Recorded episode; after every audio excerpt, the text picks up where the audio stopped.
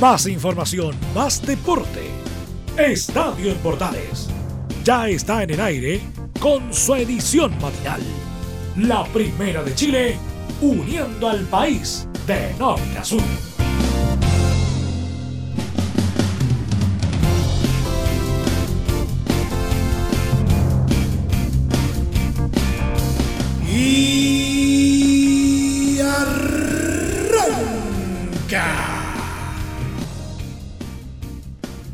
Señoras y señores, muy buenos días, bienvenidos una vez más. Y por supuesto, al final, tanto va el cántaro al agua que al final termina rompiéndose. Finalmente, la final de la Copa Libertadores no se juega en nuestro país y de seguro la crisis social va a seguir sacando ronchas, va a seguir sacando consecuencias, incluso en algo tan noble como el deporte. Pero la vida sigue y tenemos que hacer nuestro trabajo. Comienzan 30 minutos de información deportiva altamente condensada como cada mañana en este horario, cuando decimos que comienza, como siempre, Estadio en Portales. ¡Ale!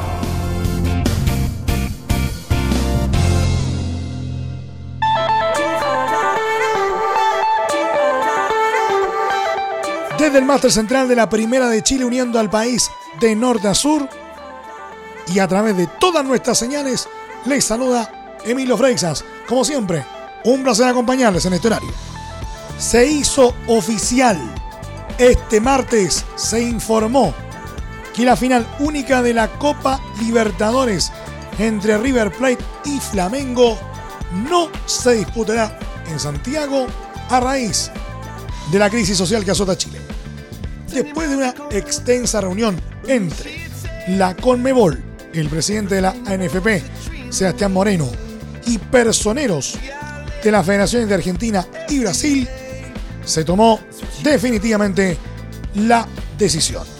Nuevas circunstancias de fuerza mayor y orden público analizadas y evaluadas con prudencia, considerando la seguridad de los jugadores, del público y las delegaciones, motivaron la decisión de llevar la final de la Copa Conmebol Libertadores 2019 a Lima, Perú, y mantener la fecha del 23 de noviembre.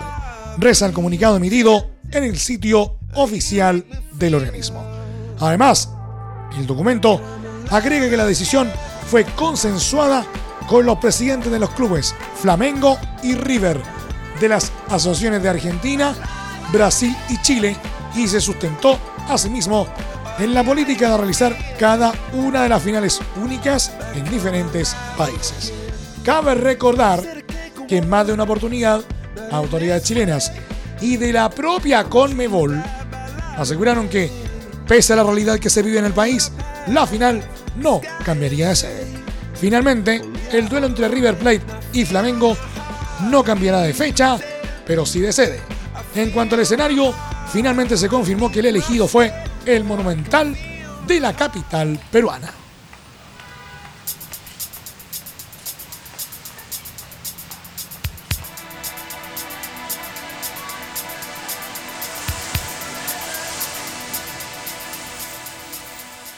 Era un secreto a voces que terminó confirmándose.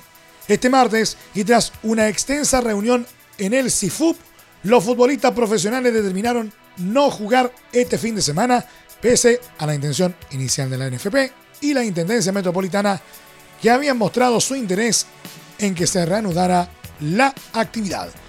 En una cita en la que concurrieron los capitanes de cada club, se ratificó la postura que ya había deslizado el atacante Esteban Paredes, quien el día de ayer manifestó su rechazo a la reanudación del balompié en medio de la crisis social. Como gremio hemos tomado la decisión de no jugar este fin de semana, principalmente porque adherimos a las movilizaciones sociales desde el primer día y bajo las circunstancias no podemos estar ajenos al dolor y sufrimiento de nuestros compatriotas. No es prudente que se juegue atendida la logística y protocolos respectivos de los clubes, dijo Gamadiel García, presidente del organismo. El ex futbolista agregó que respecto al futuro, las próximas fechas se irán definiendo a medida que vayan aconteciendo los hechos y tengamos plena certeza que existen las medidas de seguridad adecuadas. Ahora habrá que esperar cómo decanta la situación del fútbol profesional. Lo cierto es que por cuarto fin de semana consecutivo, la pelota tendrá que seguir esperando, aunque falta aún que la ANFP haga oficial la nueva suspensión, aunque los futbolistas ya pusieron su idea en la mesa.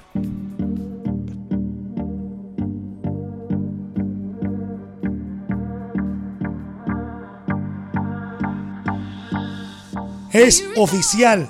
Este martes el presidente de la NFP, Sebastián Moreno, confirmó que el duelo entre la selección chilena y Bolivia fue suspendido a raíz de la crisis social. El partido contra Bolivia no se realizará el 15 de noviembre.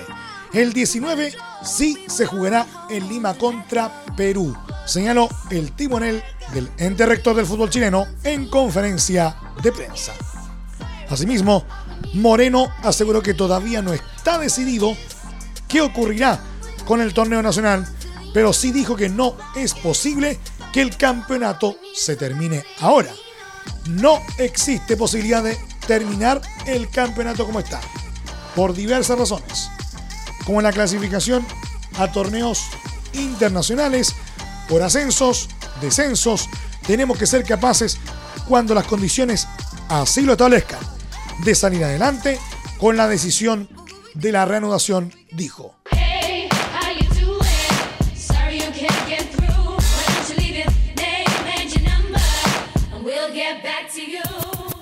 Y mientras se aguarda el futuro del fútbol profesional chileno, el balompié amateur criollo, irónicamente, no ha sufrido cancelaciones y solo espera por el desenlace deportivo de sus respectivos torneos. En medio de la crisis social que estalló en nuestro país, solo el fútbol de la tercera división ha seguido desarrollándose. Y salvo el aplazamiento de una fecha, esta categoría se ha jugado con algunas medidas que hasta el momento han dado resultados. Así lo aseguró el gerente de la tercera división, Martín Oces, quien indicó que por el momento los clubes siguen manifestando su deseo de jugar los encuentros tanto en la A como en la B. Se realizará el torneo de la liguilla de tercera división A y el fin de semana pasado se jugó sin contratiempos. Las instituciones desean jugar. Jugamos 21 partidos, todos sin problemas. Solo una institución demoró más de lo normal en el retorno, dado que era domingo, comentó el directivo. Con el fin de no interrumpir el curso de los certámenes, la ANFA, la Asociación Nacional de Fútbol Amateur, ha tomado algunas medidas. Por ejemplo, el duelo entre Deportes Concepción, uno de los elencos que lleva más público, y Municipal Santiago, disputado el domingo, se llevó a puertas cerradas para evitar problemas. Concepción Santiago se jugó sin público. En pocas partes tenemos resguardo policial asegurado, pero con cautela y evitando riesgos se seguirá jugando, añadió Oces. Además, la jornada recién pasada, marcada por el fin de la fase regular, que coronó a Deportes Linares como el campeón y ascendido a la segunda división profesional, se programó en simultáneo al mediodía con el fin de que los clubes y jugadores retornaran a sus ciudades sin imprevistos. Jugamos sin problemas después de una semana de para. En Limache jugamos bajo total normalidad. Todo esto por la programación que adoptó la ANFA. Eso sí, nosotros tuvimos un taco a la altura de Curicó cuando retornábamos. En vez de llegar a las 8, llegamos a las 2 de la mañana. Pero más allá de eso, todo normal, sentenció Marcos Álvarez, presidente de Linares. Pese a que por el momento no existen mayores trabas, en Concepción esperan con algo de incertidumbre el sorteo de la liguilla que puede darles el paso al profesionalismo. Para ellos es fundamental que sus pleitos sean a puertas abiertas, pero no desconocen el actual escenario que atraviesa la capital de la región del Biobío. Veo difícil que se juegue en Concepción. Nuestros hinchas son el jugador número 12. La liguilla, sí o sí, debe ser con público y con las condiciones necesarias, precisó Víctor Tornería, presidente del conjunto Lila. Confiamos en nuestro público, pero no hay que ser mago para saber que la gente se manifestará en el estadio con gritos y pancartas, agregó el timonel del tradicional club. Habrá que esperar qué es lo que se decide en la reunión de ANFA. Lo cierto es que hasta el momento la pelota seguirá rodando al menos a nivel amateur.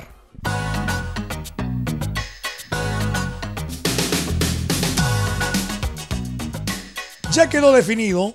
Este martes la selección chilena sub-23 conoció a los que serán sus rivales en el próximo torneo preolímpico que se desarrollará en Colombia entre el 18 de enero y 9 de febrero de 2020. El sorteo ubicó a las 10 selecciones de la Conmebol en dos grupos, donde los cabezas de serie fueron los anfitriones y Brasil ubicados en el grupo A y B respectivamente. En cuanto a la roja, fue asignada a la zona de los cafetaleros, la que también quedó integrada por Venezuela, Ecuador y Argentina. Por su parte, el otro grupo se completó con Paraguay, Bolivia, Uruguay y Perú. Cabe destacar el torneo se disputará en las localidades de Armenia, Pereira y Bucaramanga y entregará dos cupos para los Juegos Olímpicos de Tokio 2020. Con respecto al formato de la competencia, los dos primeros lugares de cada grupo avanzarán al cuadrangular final, donde los dos mejores se quedarán con los boletos para la cita en Japón.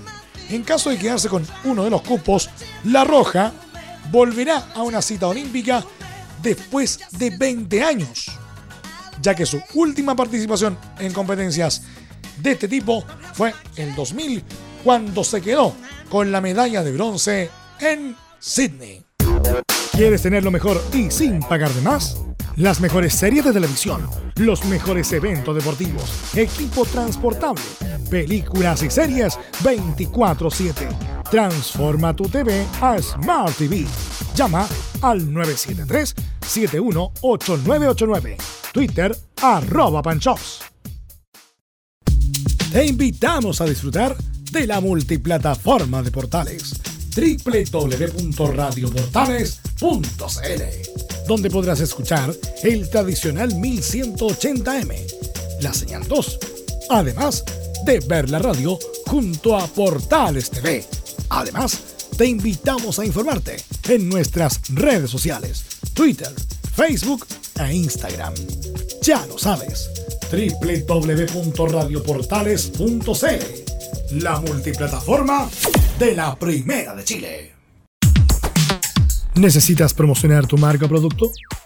Anunciar en la Primera de Chile es rápido, fácil, con cobertura nacional y no cuesta tanto. Contáctanos al correo comercial arroba radioportales.cl. Tenemos una propuesta a tu medida, porque en la Portales te queremos escuchar. Entre Marco Grande y Marco Chico, media vuelta y vuelta completa. Escuchas Estadio en Portales en la Primera de Chile, uniendo al país de norte a sur.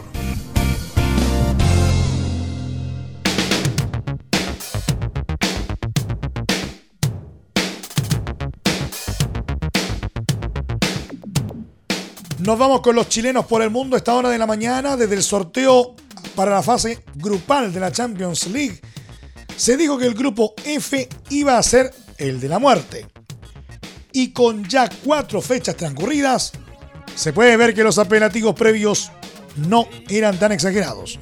Dicha zona, integrada por el Barcelona de Arturo Vidal, el Inter de Alexis Sánchez, el Borussia Dortmund y el Slavia Praga, sigue sumamente apretada en la parte alta, a falta de dos fechas para que termine la presente ronda. De hecho, el cuadro catalán es puntero con 8 unidades. No pudo despegarse ya que hoy solo empató con el conjunto checo. Mientras que el equipo Nero Azurro quedó tercero con 4 positivos tras caer ante el Borussia Dortmund en un verdadero partidazo. Los pupilos de Antonio Conte comenzaron en ventaja y se fueron al descanso con un claro 2 a 0 gracias a los tantos de Lautaro Martínez a los 5 minutos y Matías Vecino a los 41. Pero todo cambió en el complemento.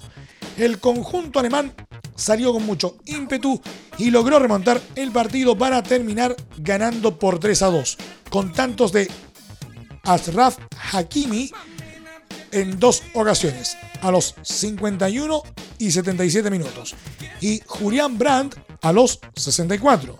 Con esto, la lucha por la punta del grupo queda sumamente apretada ya que el Barcelona es líder con 8 puntos y le sigue el Dortmund con 7. Además, ambos se enfrentan la próxima fecha. Tercero está el Inter con 4 y cierra la zona el Slavia Praga con solo un punto.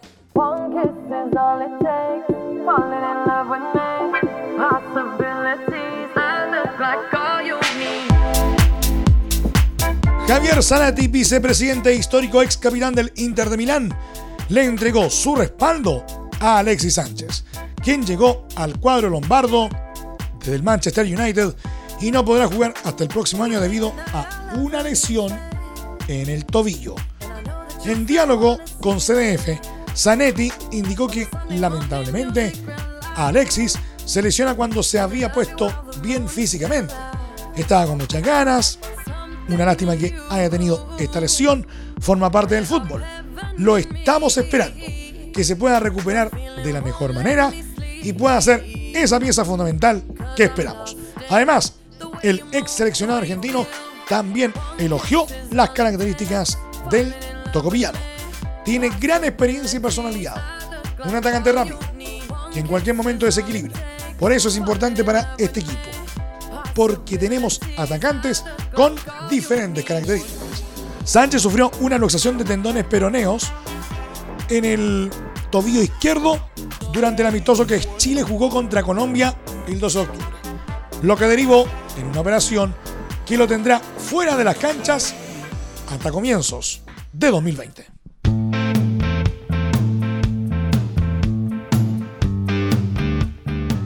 Nos vamos al polideportivo y con dos noticias en el tenis.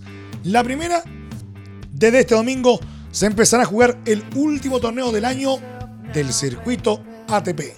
Se disputará en Londres el torneo de maestros que reúne a los mejores ocho tenistas de la temporada.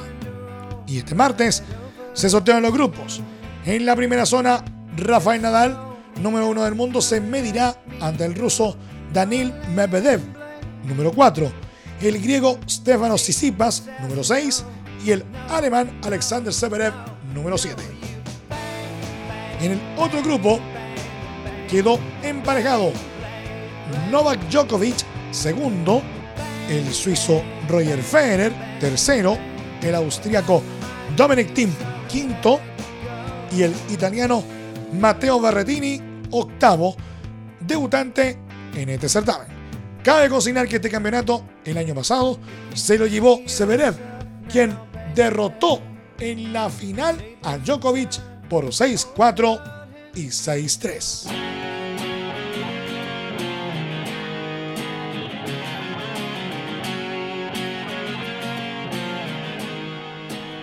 Cristian Garín llegó hasta los cuartos de final del Masters 1000 de París, con lo que cerró de gran manera una temporada en el circuito que ha sido de ensueño. En este 2019, su primer año jugando solamente torneos ATP, Gago consiguió una serie de tremendos logros que lo han consolidado en la élite mundial. La primera raqueta nacional de 23 años subió 52 puestos en el ranking y pasó del casillero 86 en la primera semana de enero al lugar 34. Este gran salto lo dio después de principalmente tener un excelente rendimiento en los torneos sobre polvo de ladrillo. Ahí ganó dos títulos de la categoría 250, Houston y Múnich, y llegó a la final en otro, en Sao Paulo. También terminó con un récord a favor, 31 victorias contra 23 derrotas. Además, consiguió el mejor triunfo de su carrera después de vencer en Múnich al alemán Alexander Severev, quien en ese entonces era número 3 del orden. Otro aspecto positivo fue que en febrero le dio el último punto a Chile ante Austria, con lo que el equipo capitaneado por Nicolás Massú logró acceder a las finales de Copa Davis que se juegan entre el 18 y 24 de noviembre. Pero esos no fueron los únicos hitos que alcanzó este año. Con su triunfo ante Rayleigh Opelka en la primera ronda de Roland Garros, Garín obtuvo su primera victoria en el cuadro principal de un Grand Slam. Por otra parte, también ganó más de un millón de dólares en premios. Ahora se preparará para las finales de la Copa Davis, donde Chile enfrentará a Argentina el martes 19 y Alemania el jueves 21 en el grupo C.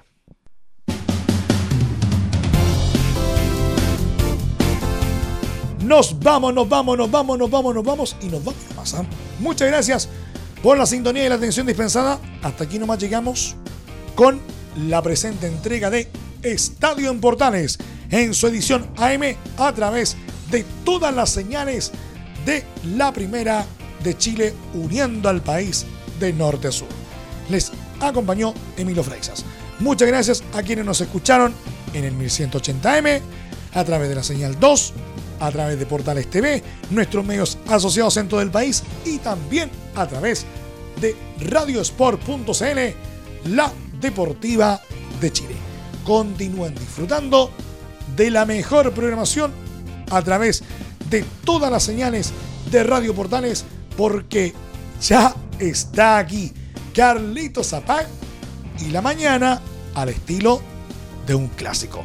Portaleando la mañana a continuación. Más información luego a las 14 horas en la edición central de Estadio en Portales junto a Carlos Alberto Bravo y todo su equipo. Finalmente, recuerden que a partir de este momento, este programa ya se encuentra disponible en nuestra plataforma de podcast en Spotify. Búsquenos como Estadio en Portales. Que tengan todos un muy buen día. Más información, más deporte. Esto fue Estadio en Portales, con su edición matinal. La primera de Chile, uniendo al país de norte a sur.